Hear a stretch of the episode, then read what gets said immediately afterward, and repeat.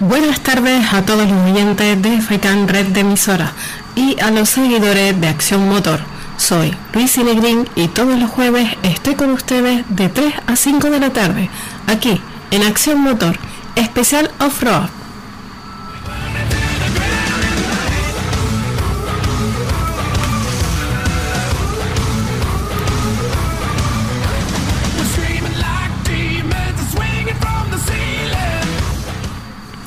Si eres un apasionado del off-road y el todoterreno, este es tu programa. Hablaremos del Rally Dakar, de las noticias, la actualidad y novedades. Contaremos con los clubes de las islas, de las actividades que realizan y de sus eventos. Hablaremos del campeonato 4x4 extremo de Canarias, con sus organizadores y equipos participantes. Les informaremos de los campeonatos de motociclismo de enduro y motocross. Todo esto y mucho más aquí en Acción Motor.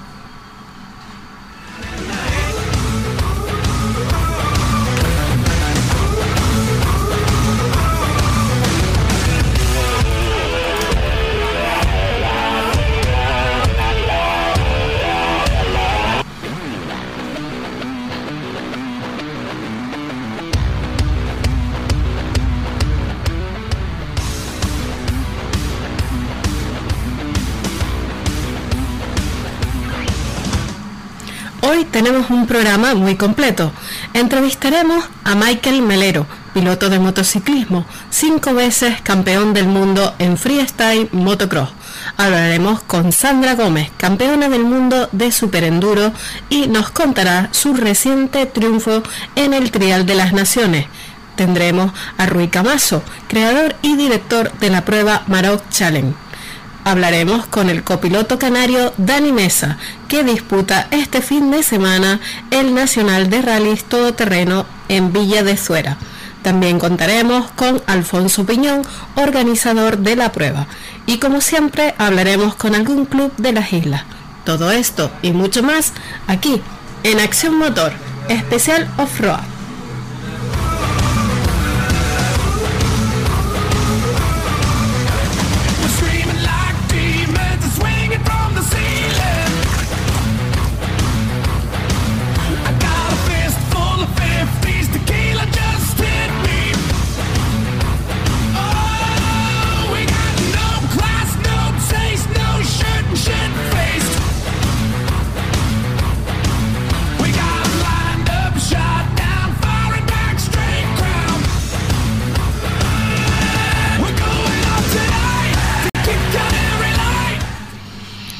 Tenemos a Dani Mesa. Buenas tardes, Dani. Muy buenas, ¿qué tal, mi niña? Bueno, vamos a presentar a Dani como corresponde. Dani Mesa eh, lleva más de 25 años participando en Trial Extremo y ya lleva varias temporadas disputando el Nacional de Todoterreno en España. Eh, Dani, ¿estás ya de viaje preparando la prueba de este fin de semana? Sí, así es. Estamos todo el equipo ya de camino, unos test previos en Macías en un circuito específico de Rally Ride donde podemos rodar. Y bueno, hay que hacer siempre unos kilómetros y unos ajustes y demás previos antes de la carrera. Y bueno, ya, ya estamos metidos en faena. A ver, Dani, para saber un poquito de ti, tú eres mm, un, gran copiloto de, Canarias, de Lanzarote concretamente. Eh, además, has disputado durante toda tu trayectoria deportiva muchísimas pruebas en distintos países como por ejemplo eh, estuviste en Rumanía, en los bosques de Transilvania, has estado en, Sudáfrica, eh, has estado por todos lados prácticamente he tenido suerte. he tenido suerte que he podido viajar para disfrutar de lo que más me gusta y, bueno, a veces parece que no, pero con eso de las carreras vas viendo mucho mundo.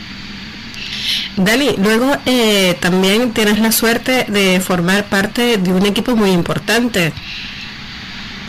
Sí, la verdad que esta temporada ha venido todo bastante bastante bien, bastante rodado.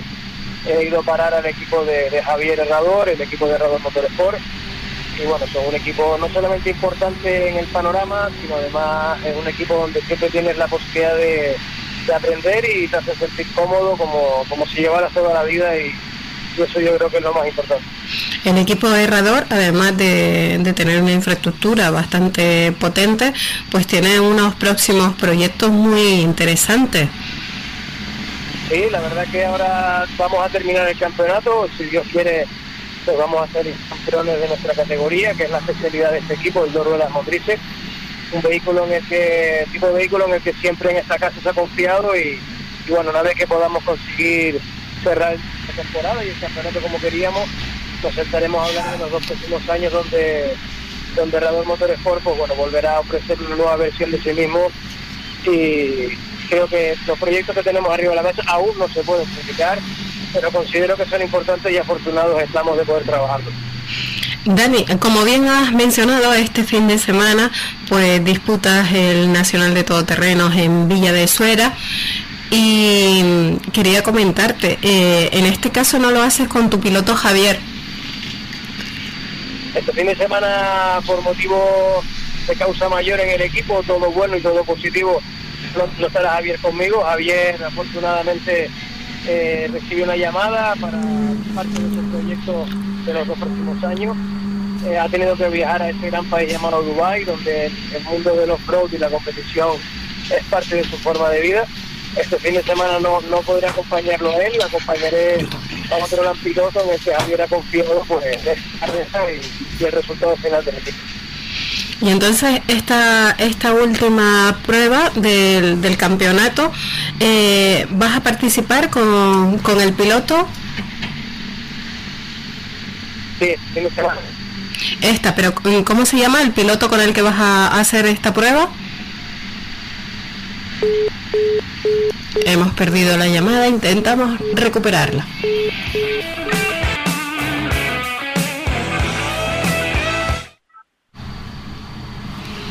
Hola, Dani. Bueno, parece que no conseguimos tener buena cobertura con Dani. Bueno, como decía, pues Dani disputa este fin de semana el Nacional de Todoterreno Villa de Suera. Eh, en este campeonato, en esta última prueba del, campeonato nacional, pues eh, ya se llevarían lo que es la victoria de esta modalidad. En el caso de Dani, pues como nos ha explicado, de la categoría de dos ruedas motrices.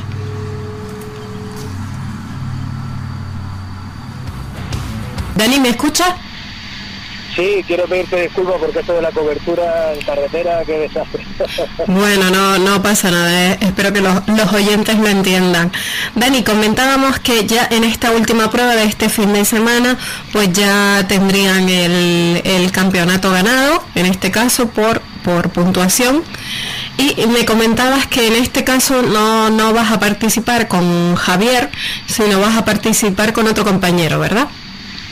Sí, bueno, a última hora Javier le salió un tema de, esos grandes proyectos que hablábamos, ha tenido que viajar a Dubái, creo que cualquier cualquier preparador, cualquier profesional no puede presumir de, ir a Dubái para, hablar de carreras y de grandes proyectos, que le da la, la gran responsabilidad de llevar ese vehículo y bueno, obviamente me pide también que copilote, ¿no? A, Joan Roca, un, grande de, la disciplina y bueno, saldremos como siempre pues a darlo todo.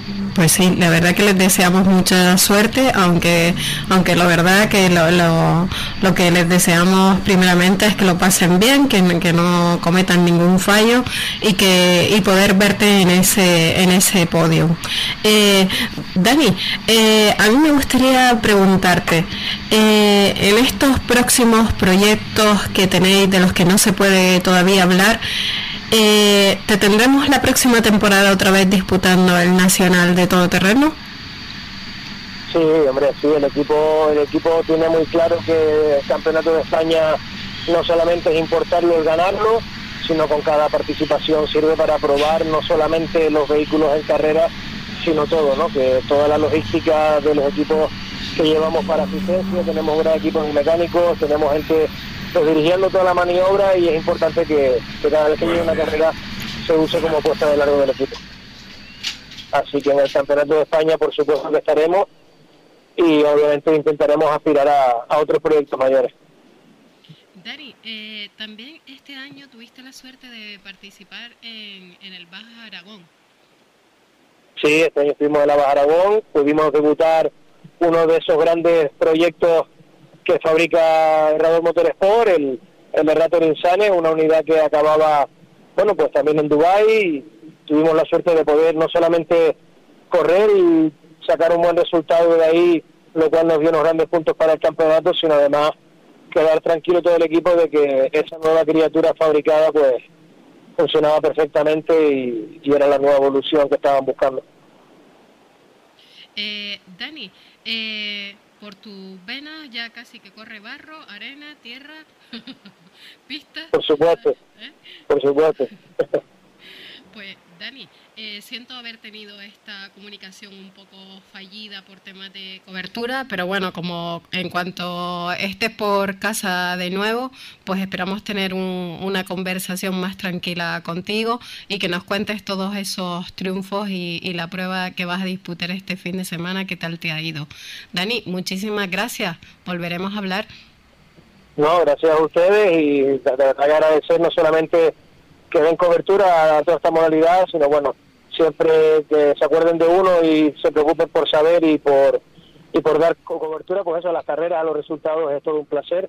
Siéntelo de la cobertura, el equipo está rodando y no podemos pararnos ahora mismo, porque siempre vamos contra tiempo, ¿no? No podemos evitarlo.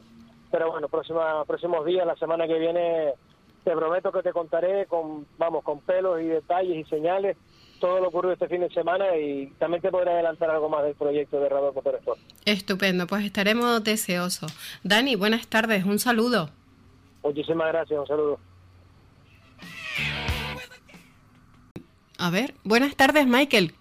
Hola, buenas tardes. Bueno, tenemos al teléfono a Michael Melero. Os voy a presentar eh, quién es este campeón. Eh, Michael Melero ha sido campeón del mundo cinco veces consecutivas del Campeonato Mundial de Freestyle Motocross. Eh, ha sido también, ah, tiene varios títulos europeos, campeón de España durante tres años consecutivos y ha disputado pruebas del Mundial en Bulgaria y en muchísimos otros países. Eh, Michael, me dejo un montón de, datos de tu palmarés, pero si lo digo uno a uno, tiempo para hablar nos queda poquito. Sí, bueno, lo más importante son los cinco mundiales en los últimos cinco años y, estos últimos años la verdad es que mi nivel ha, mejorado mucho y, ahí sigo todavía luchando. Michael, eh, en esta temporada eh, el, te queda todavía por disputar pruebas del Mundial. ¿Cuáles quedan? Pues en principio queda solo una, eh, a últimos de año, el día 15 de, de diciembre, en Sofía, en Bulgaria, y voy segundo en la clasificación general, o sea que todos los puntos a favor están para para mi rival, para Luca Kerman, un piloto alemán, un joven y lo ha hecho muy bien este año y yo cometí un par de fallas en las dos últimas pruebas y me adelantó en la clasificación. Y nada, así es el deporte, o sea que este año si todo va normal y ninguno de los dos fallamos, pues él se llegará el título, pero bueno, todavía queda una prueba y ahí estaremos luchando hasta, hasta que todo termine porque al igual que yo he cometido fallos, pues él también puede cometerlo. Claro, puede cometerlo y al final hay veces que se deciden en, en, un, en, último campeón, en una última prueba, suele pasar, ¿no? Sí, así es. Y después, eh, Michael, este año has tenido algunas lesiones. Bueno, durante, imagino que durante toda tu carrera deportiva, pero, pero este año, no hace mucho tiempo, volviste a darte un golpe en el hombro. Sí, así en las últimas pruebas que competí en, en China, en el Campeonato del Mundo, tuve una caída y me hice daño en un hombro. Y luego a la semana siguiente tuve otra prueba en Alemania y tuve otra caída y me volví a hacer daño en el mismo hombro y he tenido que estar parado unos 20 días, pero ya estoy otra vez de vuelta a los entrenamientos y, y parece que el hombro está fuerte, o sea que... A tope. Michael, eh, imagino que es casi imposible, ¿no? Enumerar cuántas eh, intervenciones quirúrgicas has tenido o, cuántas lesiones?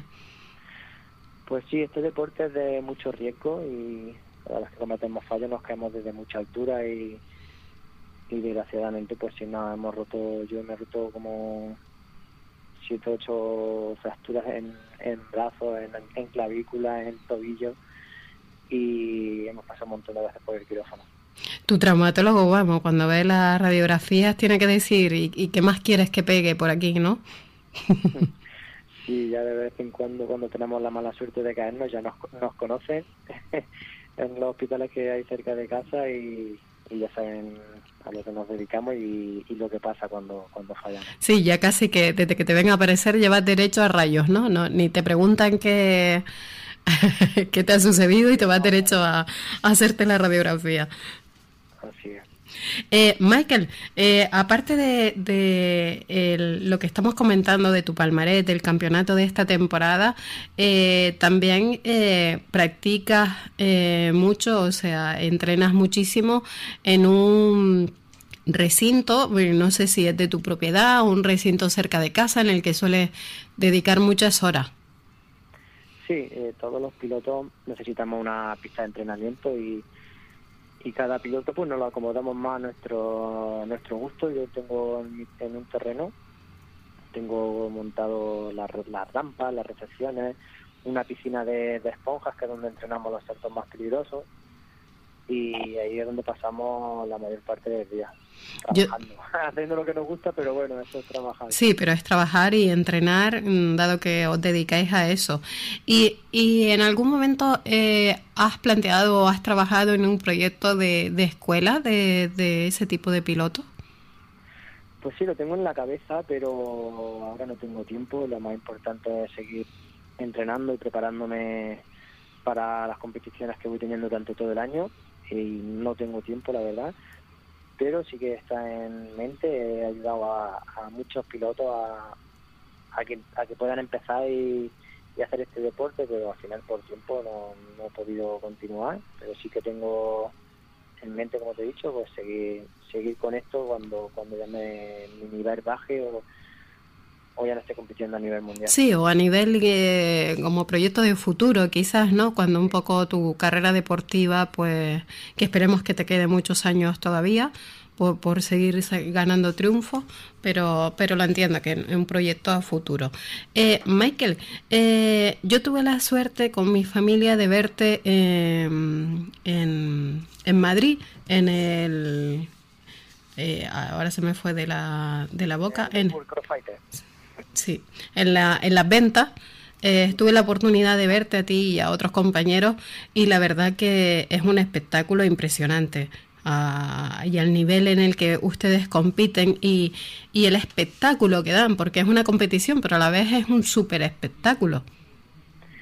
Sí, sí, sí. Además tuviste la suerte de ver uno de los mejores de los mejores eventos a nivel mundial en este deporte que desgraciadamente pues hace como dos años que no, no, hemos competido en las ventas, pero quizá el año que viene volvemos, vuelve otra vez esta competición y, y seguro que, que va a ser un gran espectáculo, va a haber competición, va a haber saltos nuevos y será un, otra noche inolvidable para la gente que vaya. Hombre, pues desde los aficionados, aunque aunque nos tope un poco lejos, te aseguro que, que el que es aficionado a este deporte y al buen espectáculo, pues seguro que, que, vamos, que aplaudiremos que esa iniciativa de volverlo a traer otra vez a, a Madrid, este campeonato a nivel mundial. Eh, Michael, luego tienes una familia muy bonita por lo que, por lo que he averiguado de ti. Sí, tengo dos, niños, eh, uno de cuatro años y otro con, un año. Y la verdad es que son los que me dan la fuerza para, para tirar para adelante y para seguir mejorando y ser cada vez mejor. Y un poco de, de, tu vida mm, deportiva que tienes que, que un poco acomodar un poco, eh, ellos se tienen un poco que acomodar a tus tiempos, a tus entrenos, a tu disciplina. Eh, ¿qué, ¿Qué valores crees tú que son los mejores que le estás trasladando a, a los niños? bueno, ellos al final ven que viajo mucho los fines de semana, pero entre semana eh, yo la hora es que entreno, entreno durante el día y tengo un horario muy flexible, puedo hacer muchas cosas con ellos y ellos saben que, el trabajo de papá es viajar por, por todas partes del mundo y que muchas veces estoy fuera de casa y, y eso pues para niños tan pequeños como se han, eh, se han criado viendo viviéndolo desde el primer día no, sí es no, es normal vamos básicamente.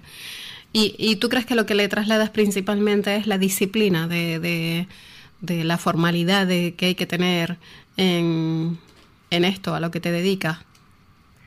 Sí, así es. Bueno, como es súper difícil ser papá y, y más con viajando tanto y, y, vamos, como cualquier oyente que no esté escuchando saben de lo que, lo que es, es ser papá. Y yo a mi hijo pues intento educarles que hay que que las cosas no, no, las regalan y que hay que trabajar muchísimo para llegar a, tu, a cumplir tus sueños y, todas esas cosas. Y hay que trabajar duro. Michael, cuéntanos, eh, para los oyentes que no conocen mucho esta modalidad del freestyle, eh, cuéntales eh, algunos de los nombres y en qué consiste algunos de los saltos de los que puedes presumir. Bueno, eh, el freestyle motocross es una modalidad del de motocross supercross que no es, un deporte nuevo y hacemos intentamos hacer sobre una motocicleta todo lo, lo que se te puede pasar por la cabeza, portaretas para adelante, para atrás, rotaciones de 360 y estos últimos años estamos trabajando mucho en, en hacer rampas nuevas, intentar meter un poco el, mundo del BMX de la, de, de la bici e intentar meterlo a las motos. Y hemos hecho rampas de quarter pipe y ahora estamos con unas rampas más altas, otras que llevan un mecanismo en, en, la, en lo alto de la rampa para hacer rotaciones hacia adelante.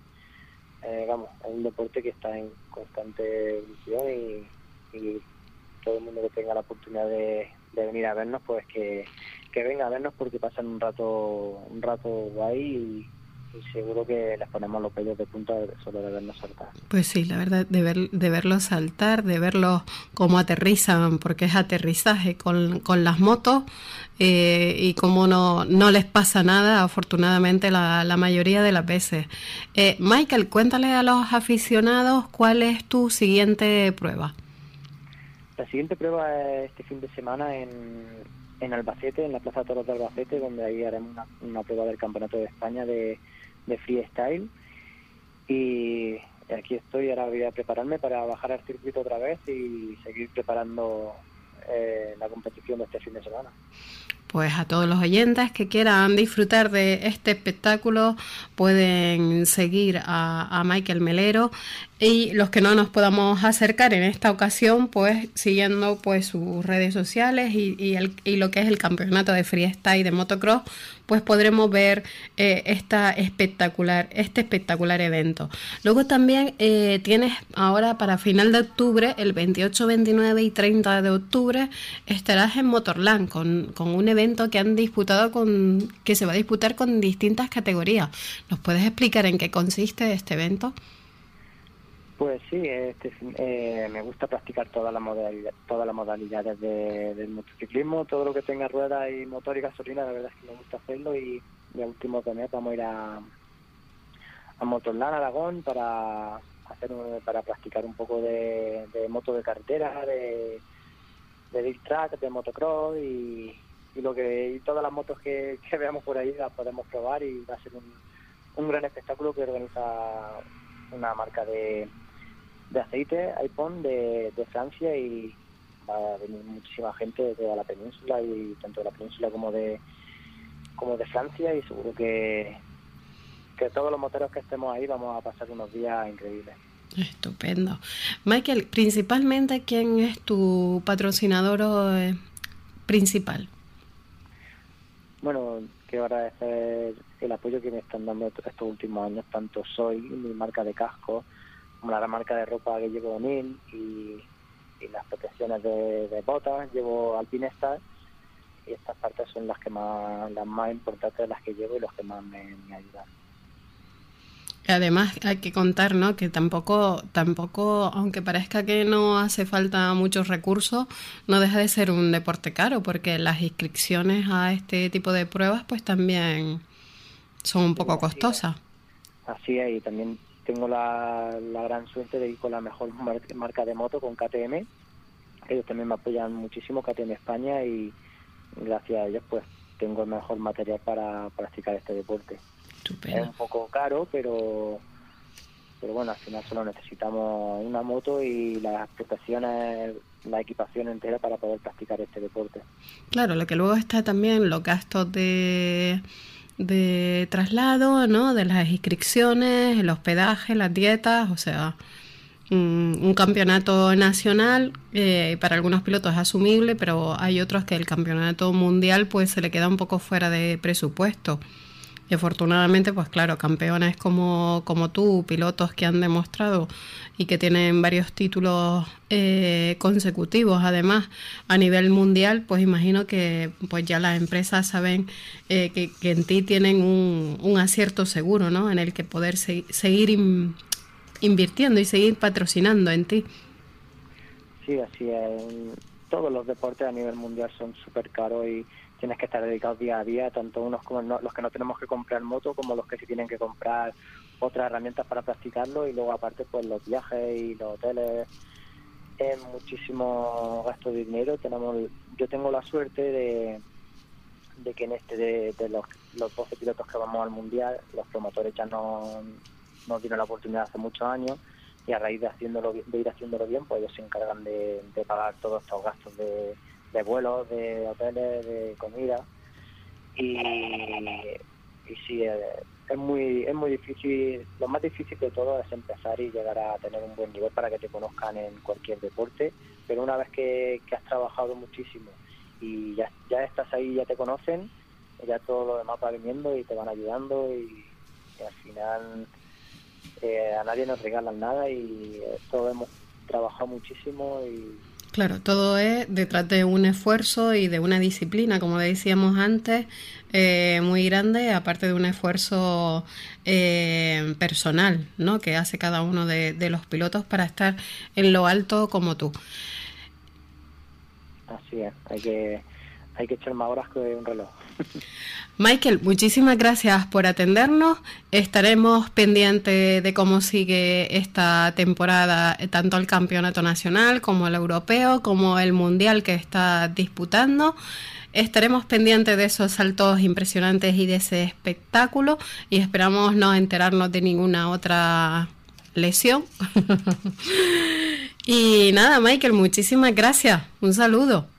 Bueno, muchas gracias a vosotros por interesaros en mí y espero volver a hablar pronto con vosotros. Seguro que sí. Un saludo, Michael. Buenas tardes. Buenas tardes.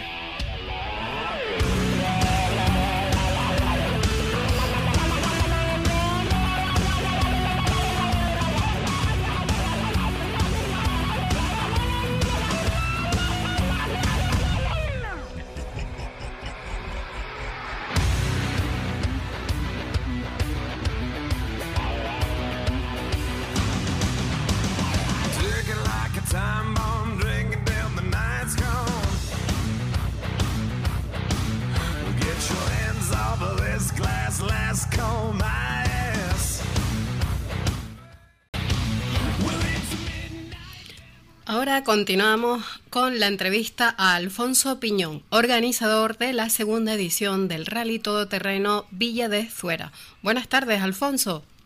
¿Qué tal? Muy buenas tardes. Pues bueno, Alfonso, antes de empezar a que nos expliques la prueba de este fin de semana, pues quiero desde aquí felicitarte porque en esta segunda edición, eh, pues tras el éxito de la primera edición, has conseguido que sea la última prueba del campeonato nacional. Muchas felicidades a todo el club organizador. Muchas gracias. La verdad es que tiene sus inconvenientes ser la última prueba del Nacional porque eh, alguna de las categorías ya está decidida y eso pues le hace perder un poco de emoción, ¿no?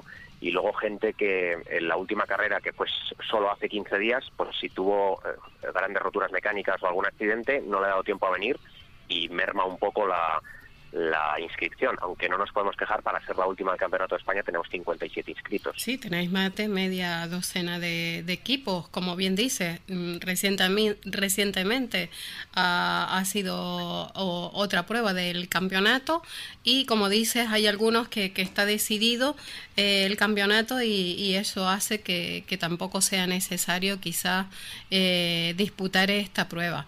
Pero bueno, yo... Mm, por cualquier lado que lo miro, yo veo un éxito que, la, que la, el club haya conseguido pues mm, ser un campeonato nacional, que eso no es nada fácil, y mucho menos en una segunda edición. Desde luego, así es. Podemos dar gracias el tener el apoyo institucional que tenemos aquí en, el municipio de Zuera, en la provincia de Zaragoza, porque sin ellos no, sería posible sacar una prueba de esta envergadura. Y bueno, eh, parece que hoy se levanta un poquito el, viento porque hace mucho tiempo que no llueve. Eh, pasó hace 15 días las grandes tormentas que sufrimos en casi toda la península. Aquí no dejaron ni una sola gota de agua, está el terreno muy, muy, muy, muy seco, hay muchísimo polvo. Y menos mal que hoy se ha levantado el famoso cierzo, que es el viento dominante aquí en Zaragoza, y por lo menos hará que se mueva esas nubes de polvo, porque si no, va a ser horroroso el calor eh, con tanto polvo. ¿En qué paraje exactamente de la parte de, Suera se, van a realizar las etapas? Pues mira, se le llama el Monte Alto de Suera. Es un, es un monte eh, poblado principalmente de pino autóctono eh, y en una zona de, agricultura en la parte baja. Está entre las localidades de Villanueva de Gallego, Fuera y Castejón de Valdejasa. La verdad es que es un paraje precioso que tenemos la gran suerte de poder disfrutar porque eh, toda la carga se hace dentro de un solo municipio, que eso es realmente difícil porque el término municipal de Zuera es de los más grandes de la provincia, incluso de España. Es una, localidad que tiene mucho término municipal. Estupendo, eh, porque, eh, a ver, para ir un poco por orden, ya mañana viernes, pues tenéis, tenéis, empezáis, dais el pistoletazo de salida, iniciando primero con verificación y luego con una etapa prólogo. ¿La etapa prólogo qué, quiere decir, Alfonso? Pues mira, la etapa prólogo es la primera prueba cronometrada de cada carrera. Eh, suele ser una etapa corta, de entre 6 y 12 kilómetros habitualmente, y lo que hace es, eh, según los tiempos que los pilotos tardan en realizarla, se da el orden de salida del día siguiente. Es decir, eh, como el inconveniente de la Tierra es los adelantamientos, primero por el polvo y segundo porque llegar a, alcanzar al coche delante es bastante costoso porque pierdes muchísima visibilidad. Entonces es muy importante hacer esa etapa lo más rápido posible para salir en los puestos de cabeza y no tener luego que en carrera ir adelantando. Eh, por primera vez en muchísimos años, la etapa prólogo aquí en Zaragoza la vamos a hacer de 20 kilómetros. Y eso es debido a lo que hemos hablado antes del dichoso polvo. Lo que conseguimos haciendo una etapa tan larga es que realmente el puesto de salida del día siguiente en carrera sea muy parecido a los resultados finales. Es decir, hay gente que hace muy bien los tramos cortos de tierra, tipo rally sprint, eh, y, luego están en un puesto que realmente no les corresponde, o bien por vehículo, porque no sea tan rápido como los de cabeza, o bien porque en tramos largos la persona no sabe mantener ese ritmo. Entonces, con 20 kilómetros ya conseguimos que el, puesto que quede mañana, salvo accidentes, salidas de pista o tal, sea muy parecido a, como sería una etapa más larga. Entonces, con eso conseguiremos que, que, que salgan los pilotos lo más ordenados posible para que en pista no sea necesario tanto adelantamiento. Estupendo. Y luego ya el sábado continuaremos con dos sectores cronometrados, en el que además el, sábado está la super especial de 202 kilómetros. Correcto. Al final hemos tenido que hacer una serie de cortes por temas de propiedad, propietarios, medio ambiente y demás, y el tramo final eh, se queda en torno a los 180 kilómetros. Serán finalmente dos vueltas de 180 kilómetros. La primera pasada empezará a las 8 de la mañana, se estima que tarden menos de tres horas en darla, con lo que para las 11 de la mañana tendrán una hora entre enlace y asistencia, un pequeño reagrupamiento para que a las 12.45 salgan en la segunda vuelta otra vez el primero a dar la, la SS3, que sería dar otra vuelta de otros 180 kilómetros. Vamos, tampoco, tampoco es que sean pocos, o sea, 180 kilómetros es una barbaridad. Vamos, aquí en Canarias, que como te podrás imaginar, pues tenemos, estamos un poquito limitados en, en kilómetros, aunque desgraciadamente aún no disputamos aquí ninguna, ningún campeonato, ni siquiera a nivel, a nivel canario de todo terreno. Sí tenemos uno que es todoterreno extremo, pero es más bien modalidad de, de trial. Eh, pero bueno, pero 180 kilómetros, ahí como dice, se va a ver eh, la capacidad de cada piloto, la, continuidad en, la manera de pilotar. Eh, imagino que también tiene que ver un poco el, trabajo del copiloto, que es muy importante ¿no? en este tipo de, de rallies todoterreno. Es mucho más importante que en cualquier otro rally porque perderse es perder mucho tiempo. Entonces, eh, tiene que seguir el roadbook al pie de la letra, porque en un cruce de caminos, a poco que te des cuenta que vas mal, pierdes 10-15 segundos y el de atrás ya eh, te puede pasar y ya es complicado volver otra vez a adelantar.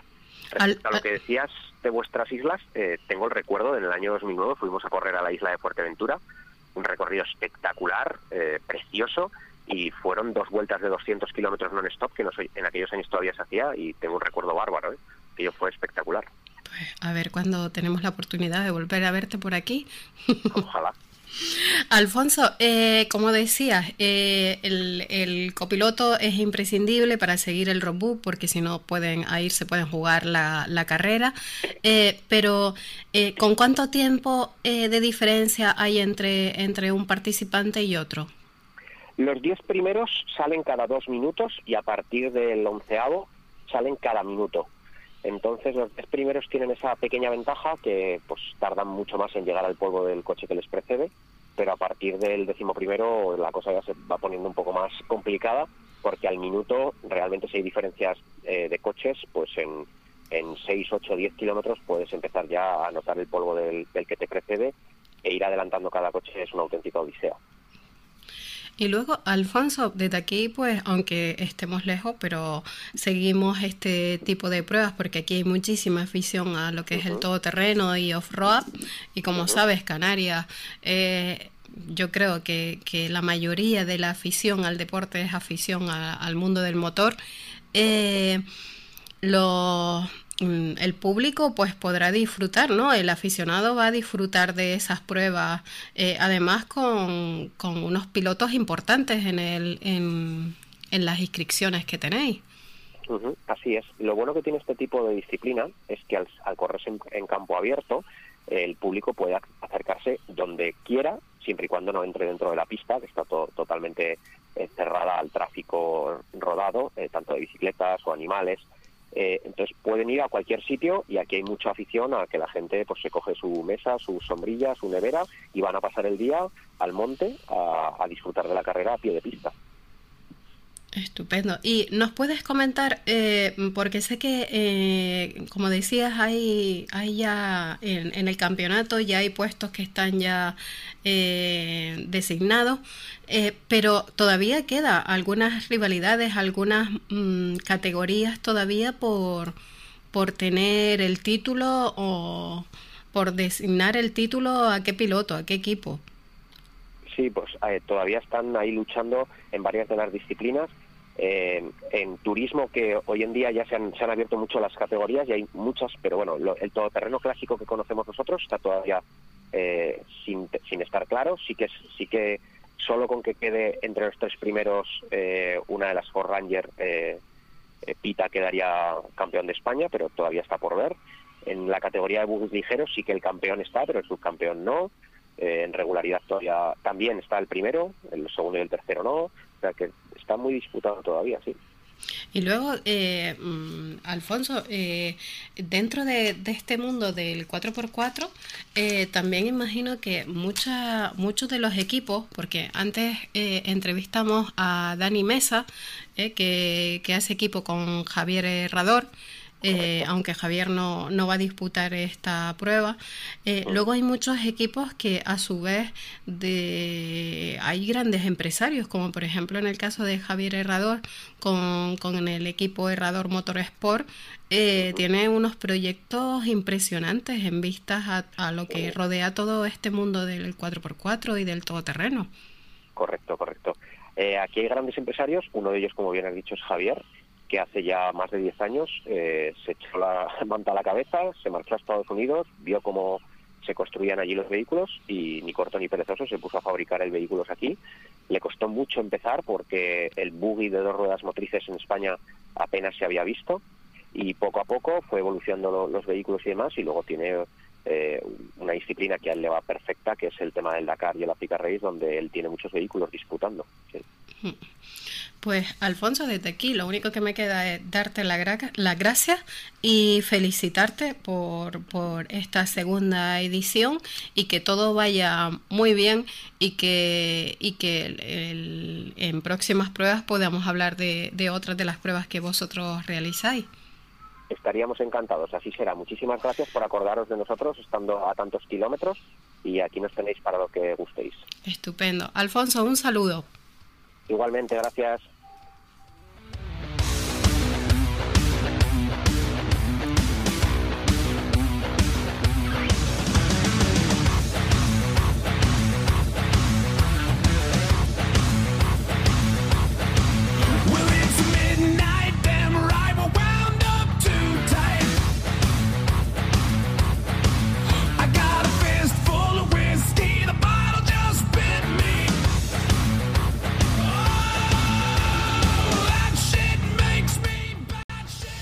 Bueno, antes de llegar al siguiente bloque publicitario, decir a los oyentes que hoy no tenemos demasiado tiempo debido a las entrevistas, eh, no tenemos demasiado tiempo para anotar las noticias nacionales internacionales de todo lo que tiene que ver con el off-road, todo el mundo ya calentando motores para el Rally Dakar 2020.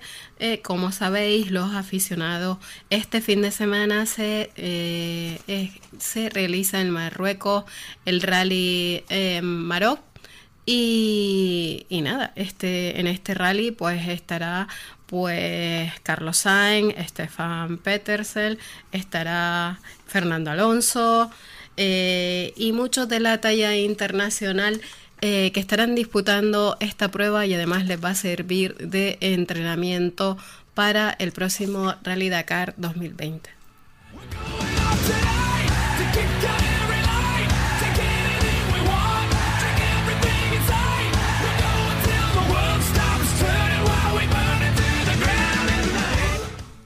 Como decíamos en esta prueba, pues ahora sí llega la hora de la verdad, como, como decimos, para Fernando Alonso, que es su gran desafío como piloto de RAI y el que acabará de decidir su participación en el Dakar.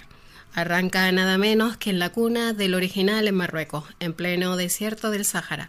Surcará junto a Marcoma, quien formó parte de su propia leyenda en los Dakar africanos las grandes cordones de duna se enfrentarán a los empedrados caminos de Rogue la ciudad que servirá de base al campamento de la carrera en el que algunos pilotos pernoctarán en Jaima. Al más puro estilo dacariano, tendrán que navegar junto a su brújula.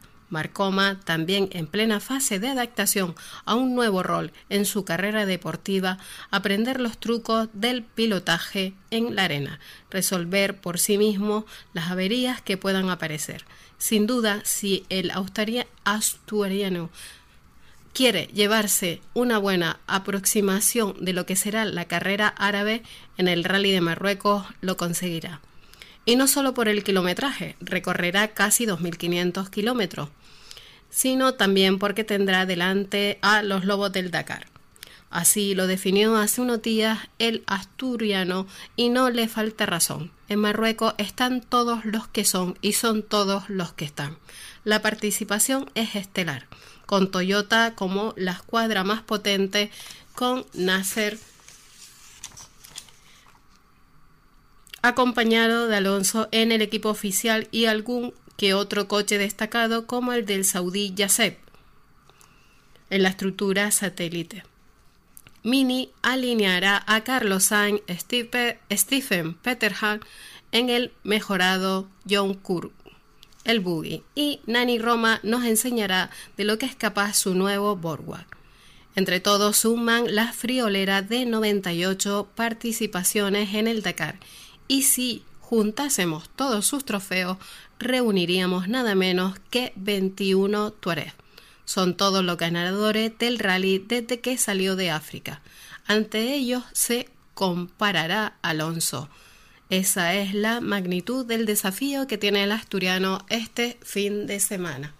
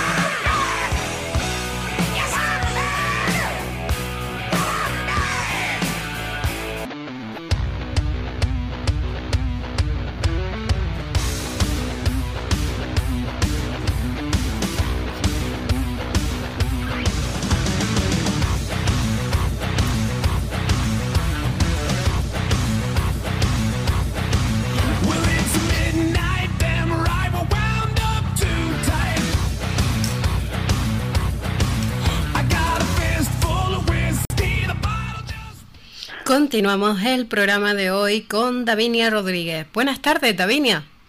Hola, buenas tardes, Luisi.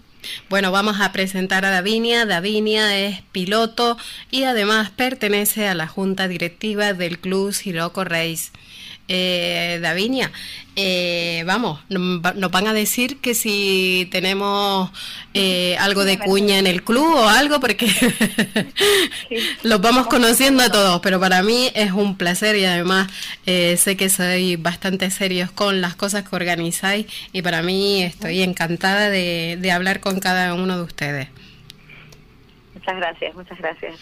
A ver, Davinia, cuéntanos un poquito, a ver, esta, esta canaria de, de Tenerife eh, que está ahí haciéndose pasitos y ha hecho cosas muy interesantes dentro del mundo del motor. Eh, Davinia ha participado junto a la compañera Lourdes Castro y igual que con su hermana Yaisa ha participado en la Maroc Challenge. sí, hemos participado ya yo tres veces y ella creo que han sido dos y una, una de las dos veces he participado con Yaisa y otra con Lourdes. Hemos quedado bastante bien haciendo equipo femenino, así que para repetir. Bueno, decirle a los oyentes que, que si tienen un pelín de paciencia, eh, en un ratito hablaremos con, con, Rui, con Rui Gamaso, que es el creador y director de la Maroc Challenger. Eh, además, eh, el Rui, eh, que lo conoce Davinia perfectamente, dado a, su participación en varias ocasiones en, esta prueba. Eh, Davinia. Saludos, le mando saludos. Perfecto, se lo daremos de tu parte. Davinia, eh, en la Marot Challenge, eh, en esta, en la de este año, la de Semana Santa, porque ellos hacen dos pruebas al año, que luego explicaremos mejor, pues conseguiste el primer puesto femenino. Sí y octava de la general, que no es nada fácil. Sí, no, no, es nada fácil, sobre todo es octava de la general, que, hay muchos coches, va, va mucha gente y no, es casi que una prueba de, mm, de, aguante. De aguante, una prueba... Una prueba de aventura, de navegación, de manejo. Una semana, muchos kilómetros cada semana y en esta última edición pues muchas dunas, mucha arena hubieron días que solo veíamos arena, solo veíamos el amarillo ese característico y ya no veíamos nada más. Sí, y cuando, cuando ya llegas, cuando sales de esa zona ya y, ves el mar o ves otro color, otros colores, una ciudad, ¿no? Parece una carretera. ¿Verdad? Parece que... parece ya un espejismo, parece que, que solo veías el amarillo por todos lados y no, y no había nada más. Que, y cuando crees que vas a salir todavía subes a una parte un poco más alta y sigues viendo para, para adelante, para todos lados y sigues viendo el mismo color y, a veces es un poco desesperante, pero, pero lo disfrutas. Pero bueno, de, de eso es parte de la experiencia, ¿no? Esa... Claro, o sea, cada quieres repetir. Después eh, has estado en el campus de Féminas Off-Road de la Federación Española de Automovilismo, en el que además estuviste con grandes, grandes pilotos referentes como Cristina Gutiérrez, Mónica Plaza. Eh, sigue enumerándome tú las compañeras que vean por allí. También fue, un curso de pilotaje y copilotaje, así que estuve con grandes copilotos como Fina Román, referente en los Dakares para mujeres y creo que para, para todos los que nos gusta el, el, Dakar, el automovilismo de aventura. Eh, bueno, copilotos grandísimas como, como Laura Díaz o como Juan Guerrero.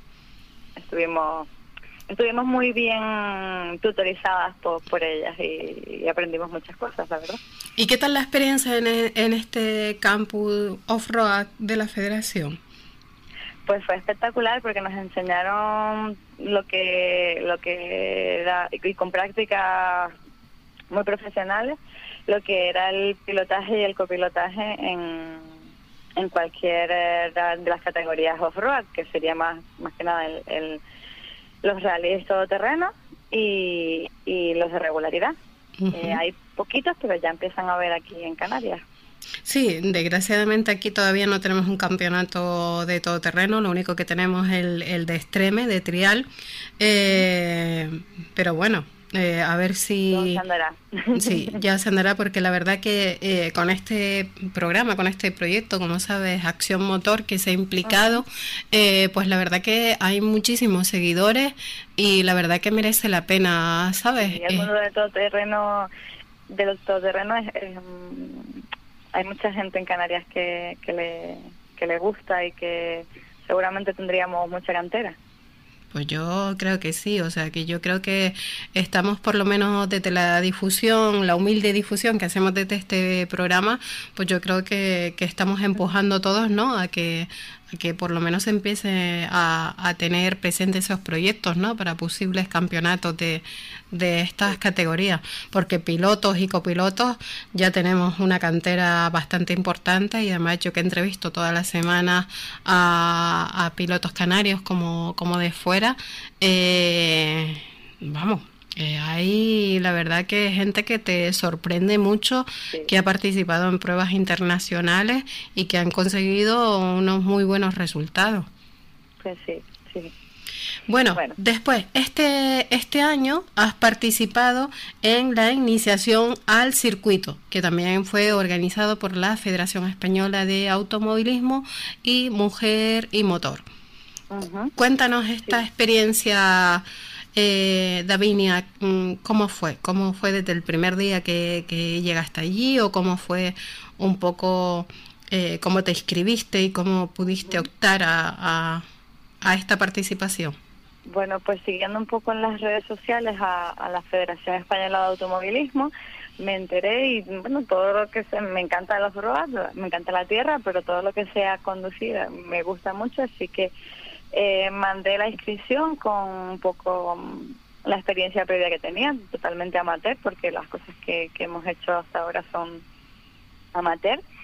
Pero por sorpresa me cogieron, éramos 12 chicas de toda España, 12 mujeres de toda España, y fue una experiencia increíble. Nunca había estado, nunca había rodado en un circuito y en el circuito del Jarama con toda la historia que tiene y fue un espectáculo porque nos enseñaron desde la parte más técnica de telemetrías y, y demás de los reglajes de los coches hasta prácticas en conducción en mojado y en el circuito que, que no pues la verdad que tengo que ser una experiencia alucinante no muy muy muy bonita para repetir.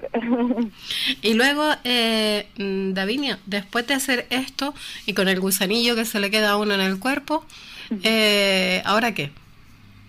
Bueno, ahora en el club estamos organizando, que es dentro de muy, muy poquito. Con eh, eso, una... con eso vamos ahora, Davinio, pero no, no te me adelante, no te me adelante. Ah, ¿Y ahora qué? Que quiero yo sacarte bueno, aquí a, siempre... a, a, algún compromiso. No, estos son ya exclusivas.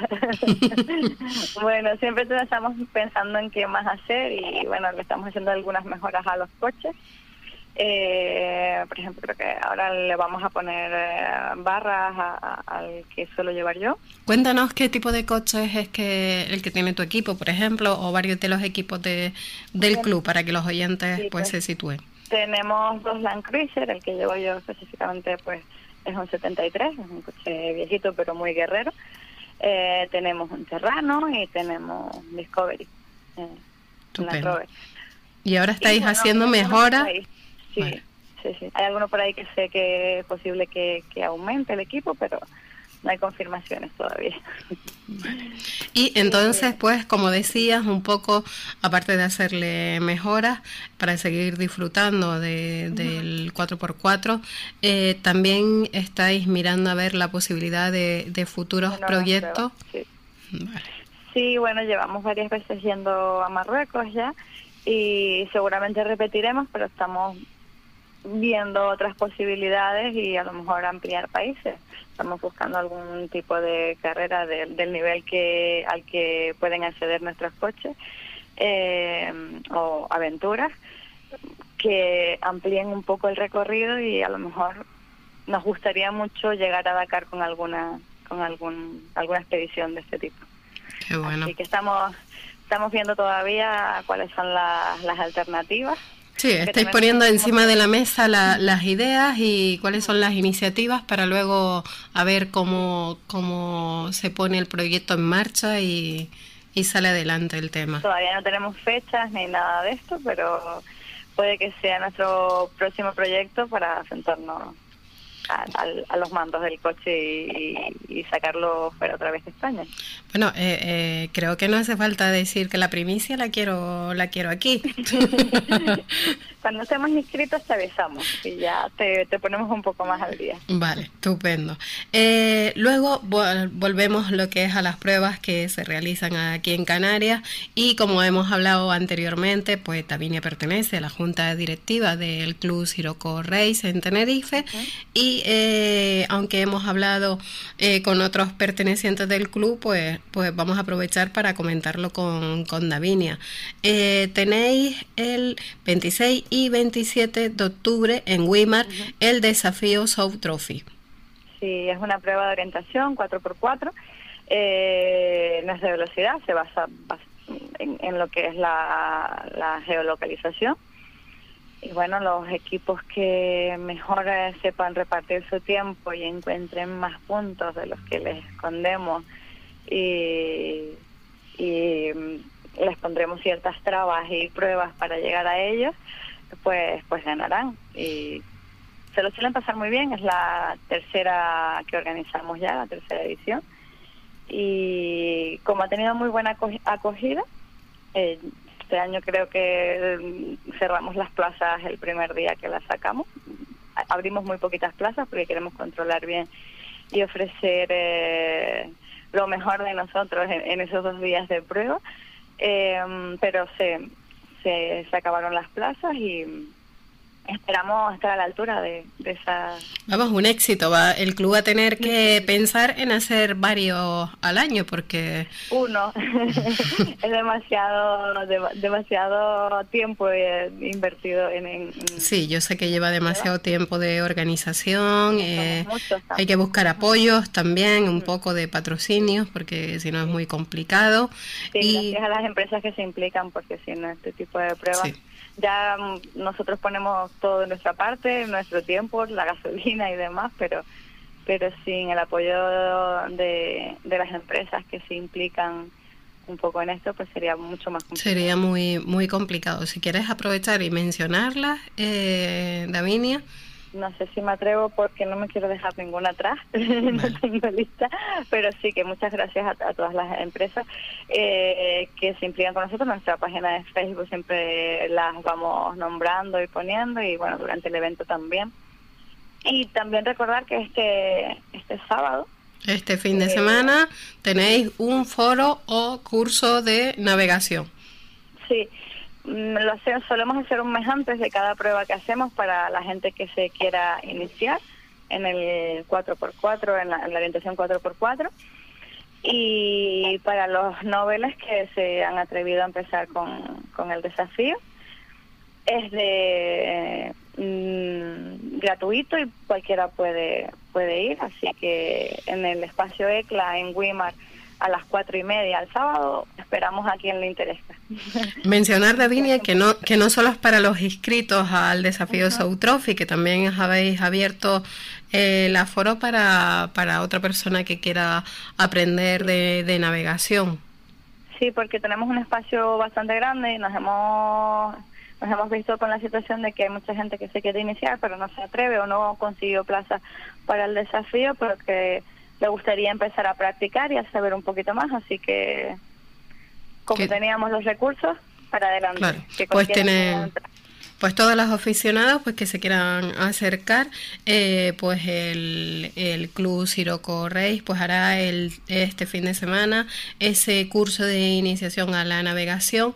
Y yo aconsejo a todo el mundo que todavía se lo esté pensando que se acerque y luego vea cómo disputan los compañeros esta prueba del desafío South el 26 y 27 de octubre en Weimar que seguro que ya se les termina de, de se termina de convencer para apuntarse para la siguiente.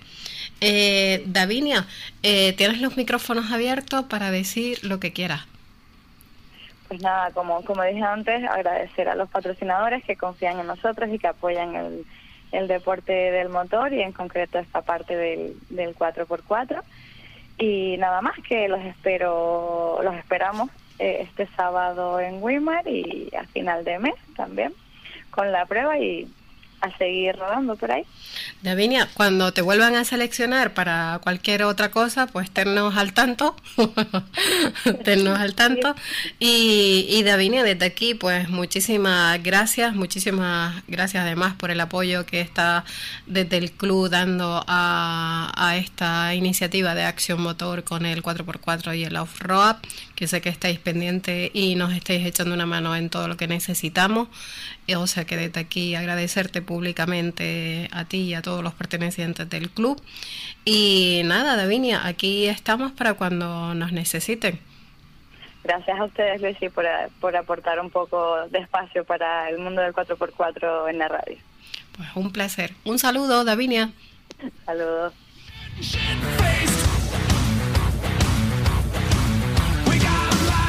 shot.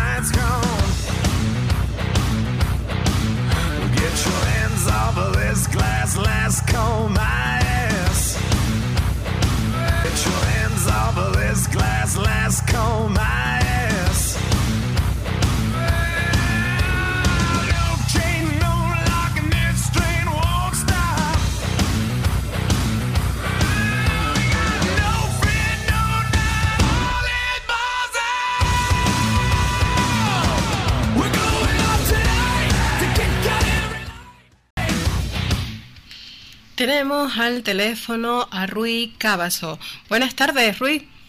Buenas tardes, ¿qué tal? Bueno, voy a presentarte en condiciones.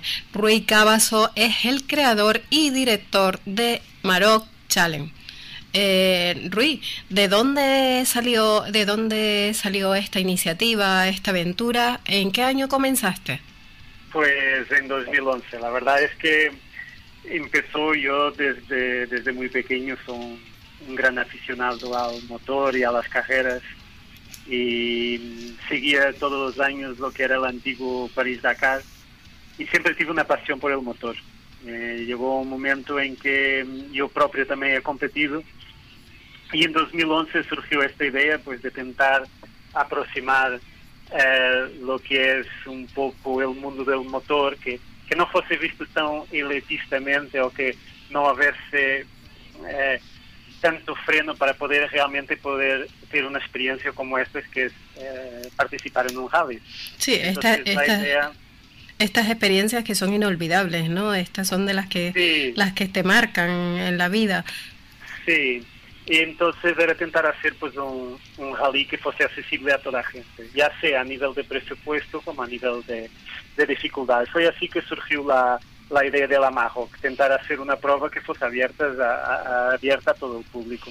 Y comenzaste esta, esta primera edición en el año 2011, que tuviste 35 equipos inscritos. Sí, correcto. Era, fue la primera edición, eran eh, los recorridos eh, ya en 2011 eran un poquito distintos a los que están hoy en día.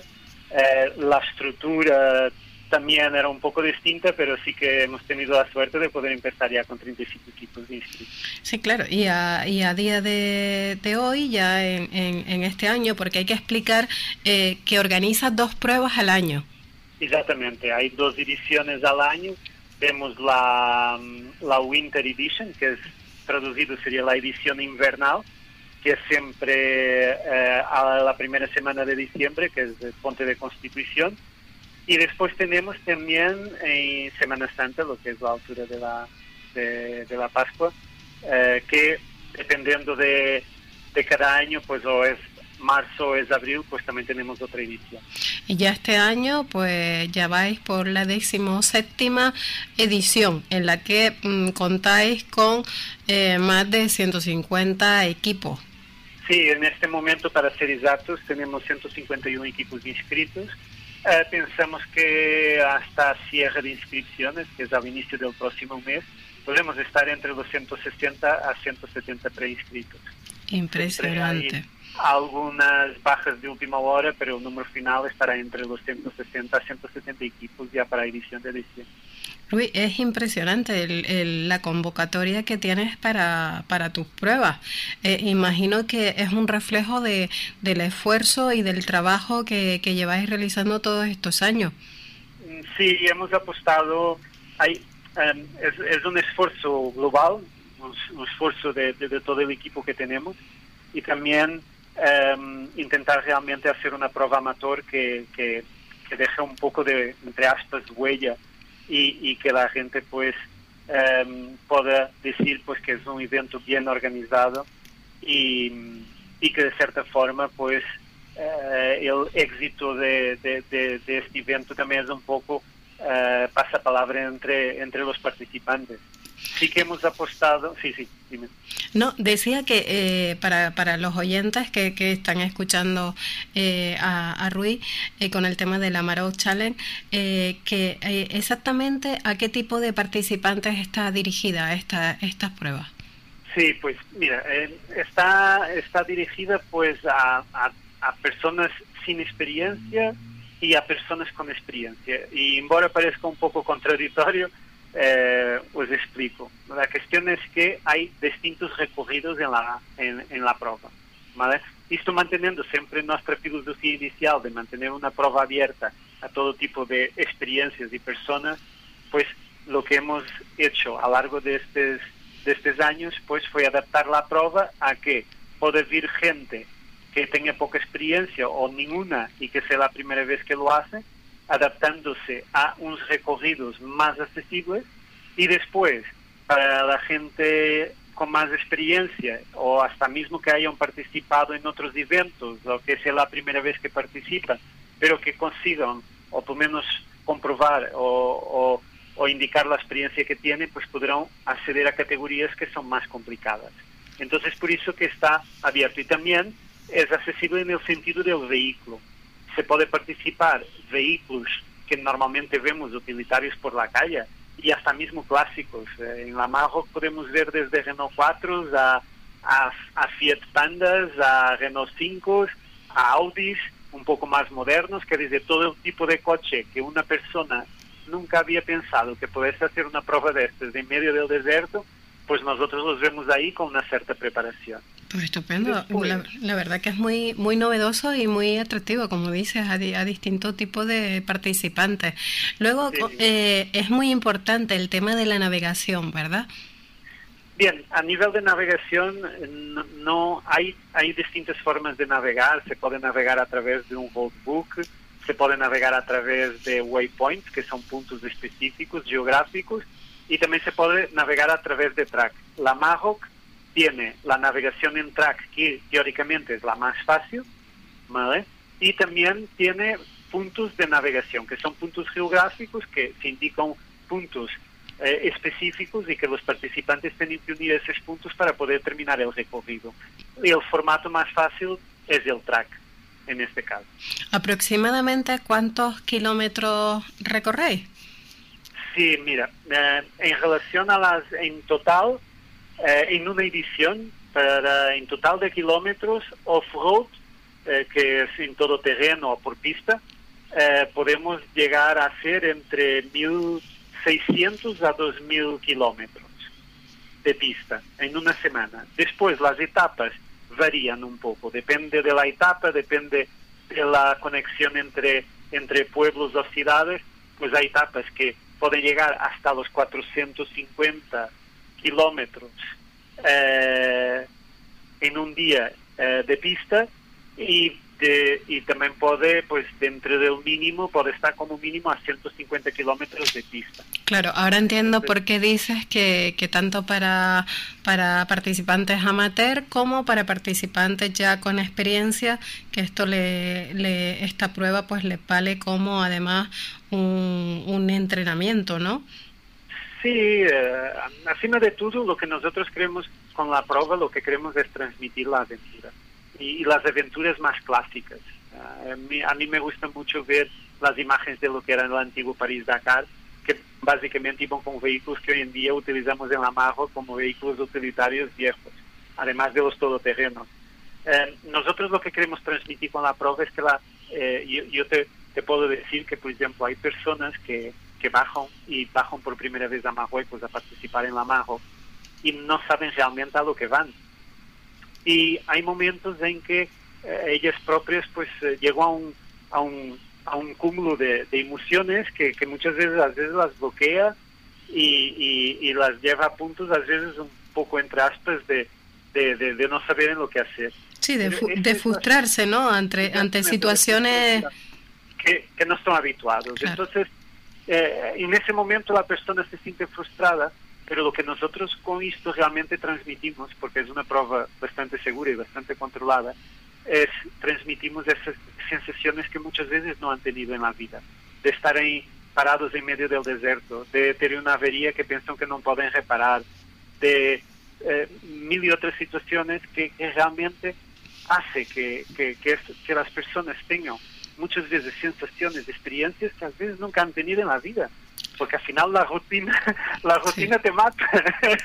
y, y en este caso nosotros lo que intentamos siempre es llevar un poco las personas a sentir esa aventura y llevarlos un poquito al límite, porque mismo que sea accesible a todos, siempre hay un grado de dificultad en cualquier de las categorías.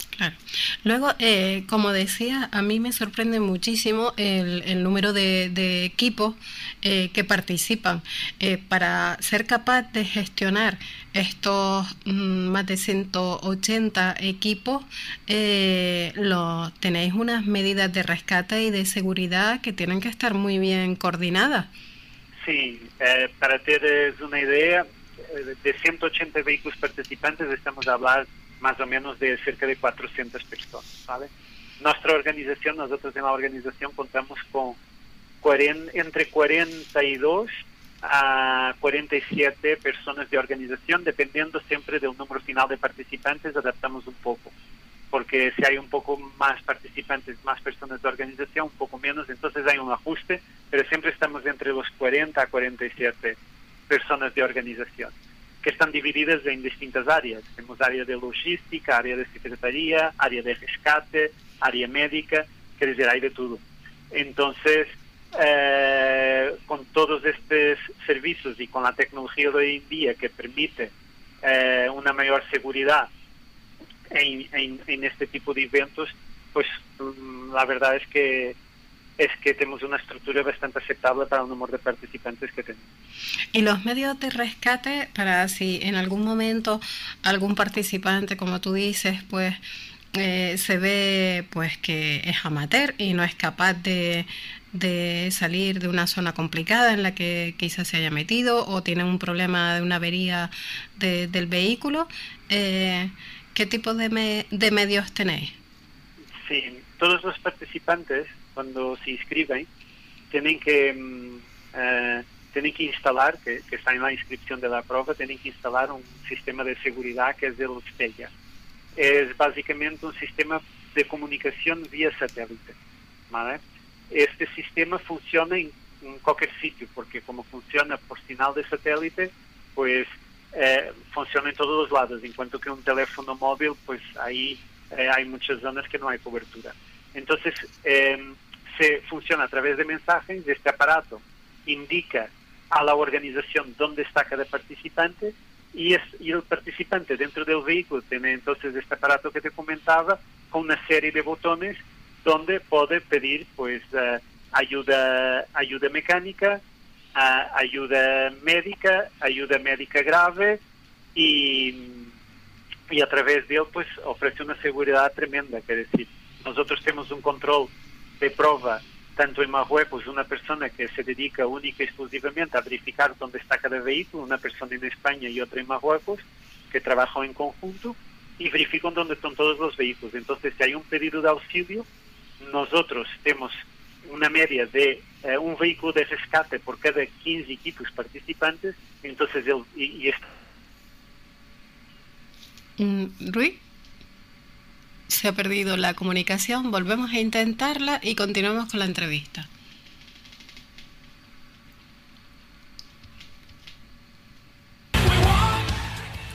Rui Cavazo. Ah. Estamos de vuelta. Se ha perdido la, la comunicación.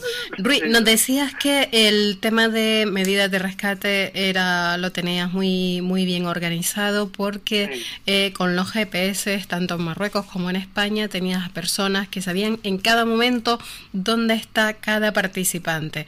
Y además tenías un coche de rescate cada 15 equipos. Por cada 15 15 equipos participantes. Entonces, siempre que algún participante tiene algún tipo de problema, acciona la ayuda necesaria y el coche de organización de rescate que esté más cercano, visto que tenemos la localización de los equipos de rescate vía satélite más los participantes, la persona que coordena los rescates, pues automáticamente lo que hace es enviar el coche más cercano, porque los coches de organización están distribuidos a lo largo del recorrido. Y eso ya sea para, pues, eh, un- si es necesario un equipo médico, un, un equipo de rescate mecánico o cualquier otro, o cualquier otro tipo de, de ayuda. Rui, aparte de esto, eh, también sé que estáis en colaboración con instituciones eh, locales eh, en unos proyectos de movilidad en Marruecos. ¿Nos puedes contar algo sobre esto? Que nos parece Sí, muy no- interesante. Nosotros eh, tenemos un, un proyecto de colaboración con distintas asociaciones pues, eh, marroquíes.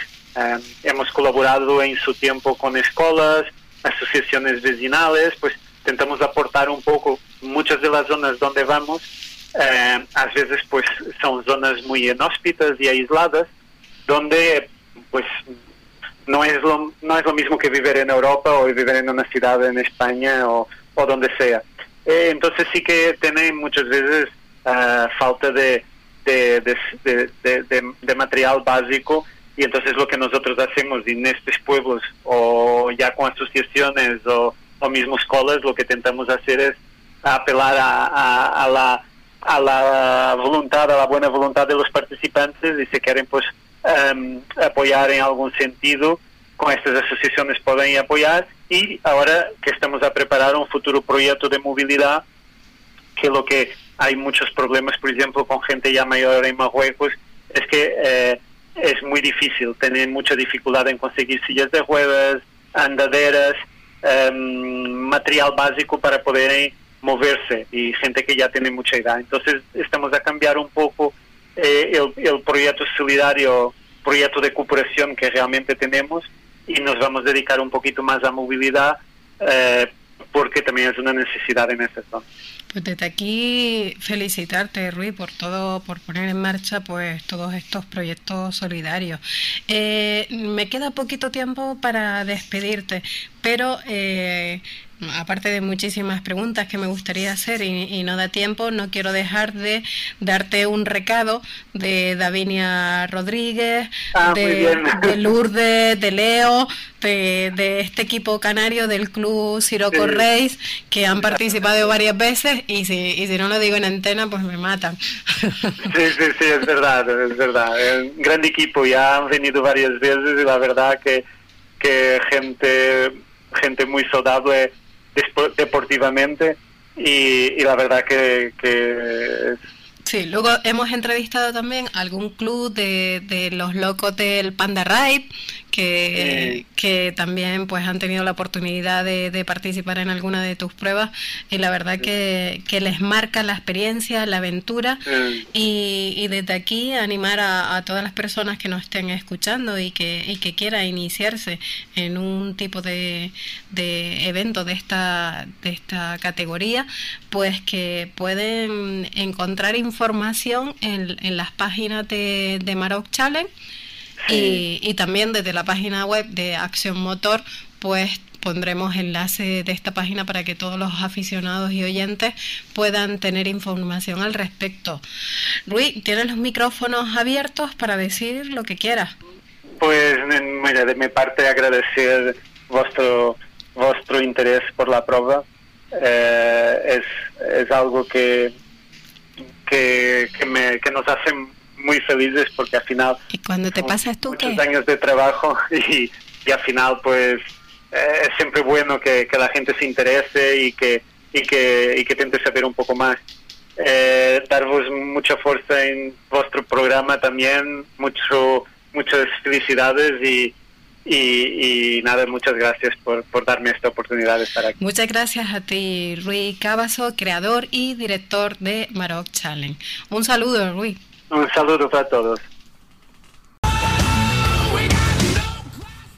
Tenemos al teléfono a Sandra Gómez Cantero, piloto de trail y enduro, campeona del mundo de super enduro, subcampeona del mundo de trail, cuatro veces campeona del mundo de trail de las naciones, campeona de España de trail, triple medallista de Case Game y etcétera, etcétera, etcétera. Y además un reciente eh, triunfo que ahora comentaremos con ella. Buenas tardes, Sandra.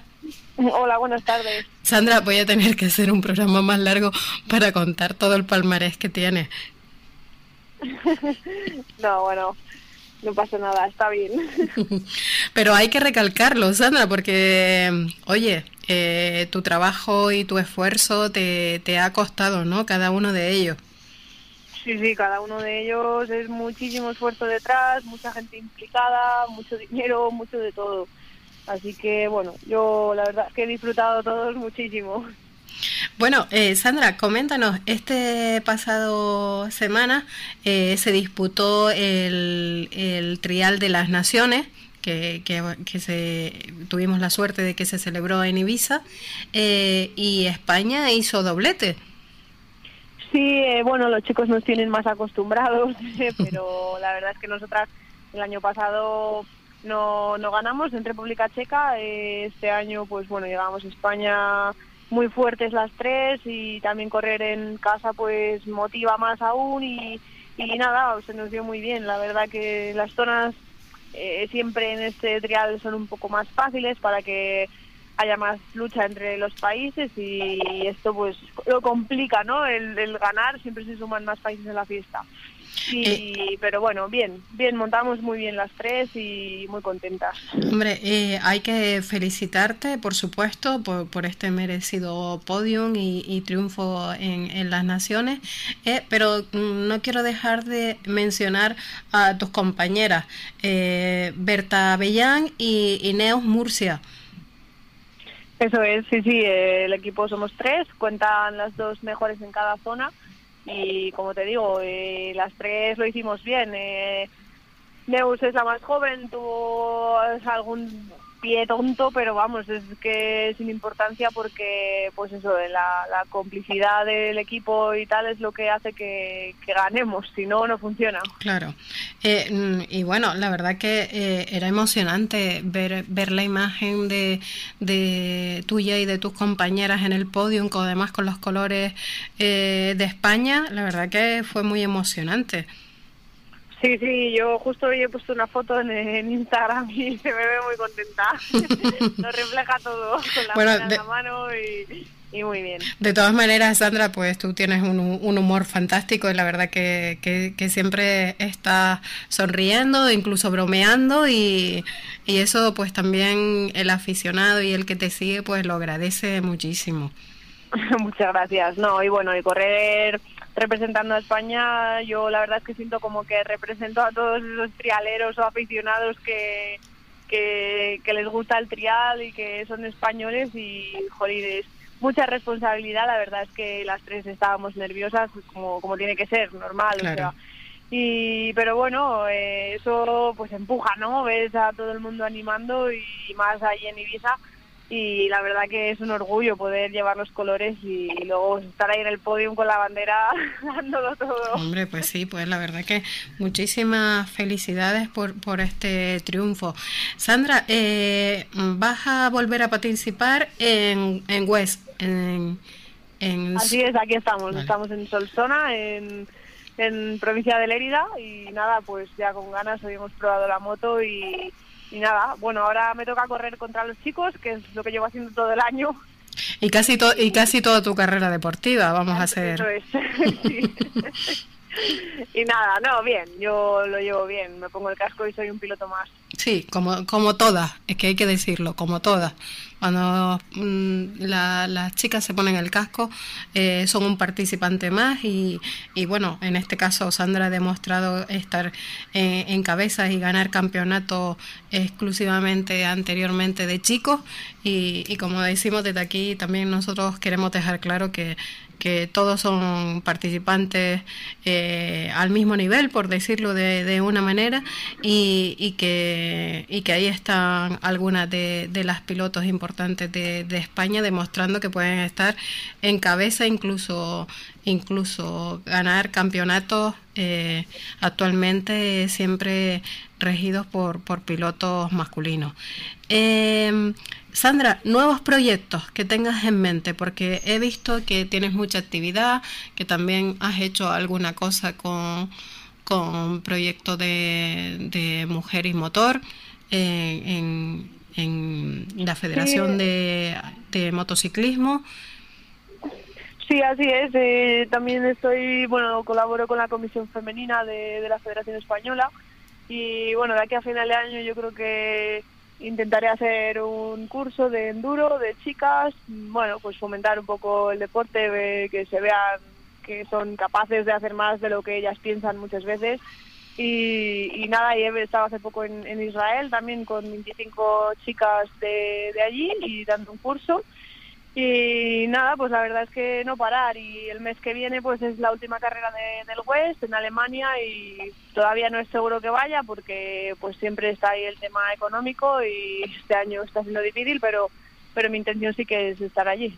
Y luego creo que, que ya formas equipo con algunos patrocinios nuevos, ¿no? Mm, todavía desgraciadamente no suficientes, pero pero he visto que, que formas parte pues Sí, hay una nueva tienda, eh, Moremoto, una nueva colaboración y sí, bueno, pues mm, proyectos pequeños pero que todos ayudan y, así tirando para adelante siempre.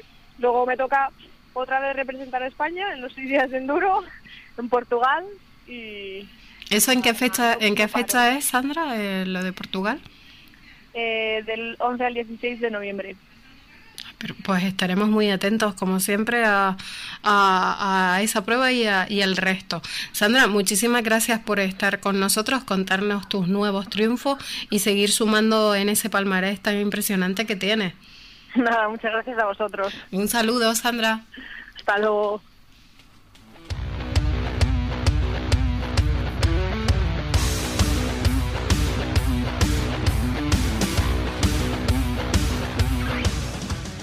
Bueno, pues hasta aquí el programa de hoy. Espero que les haya gustado a todos los oyentes y muchas gracias por seguirnos en Radio Faikan Red Emisoras, en nuestra web www.accionmotor.com y en nuestras redes sociales.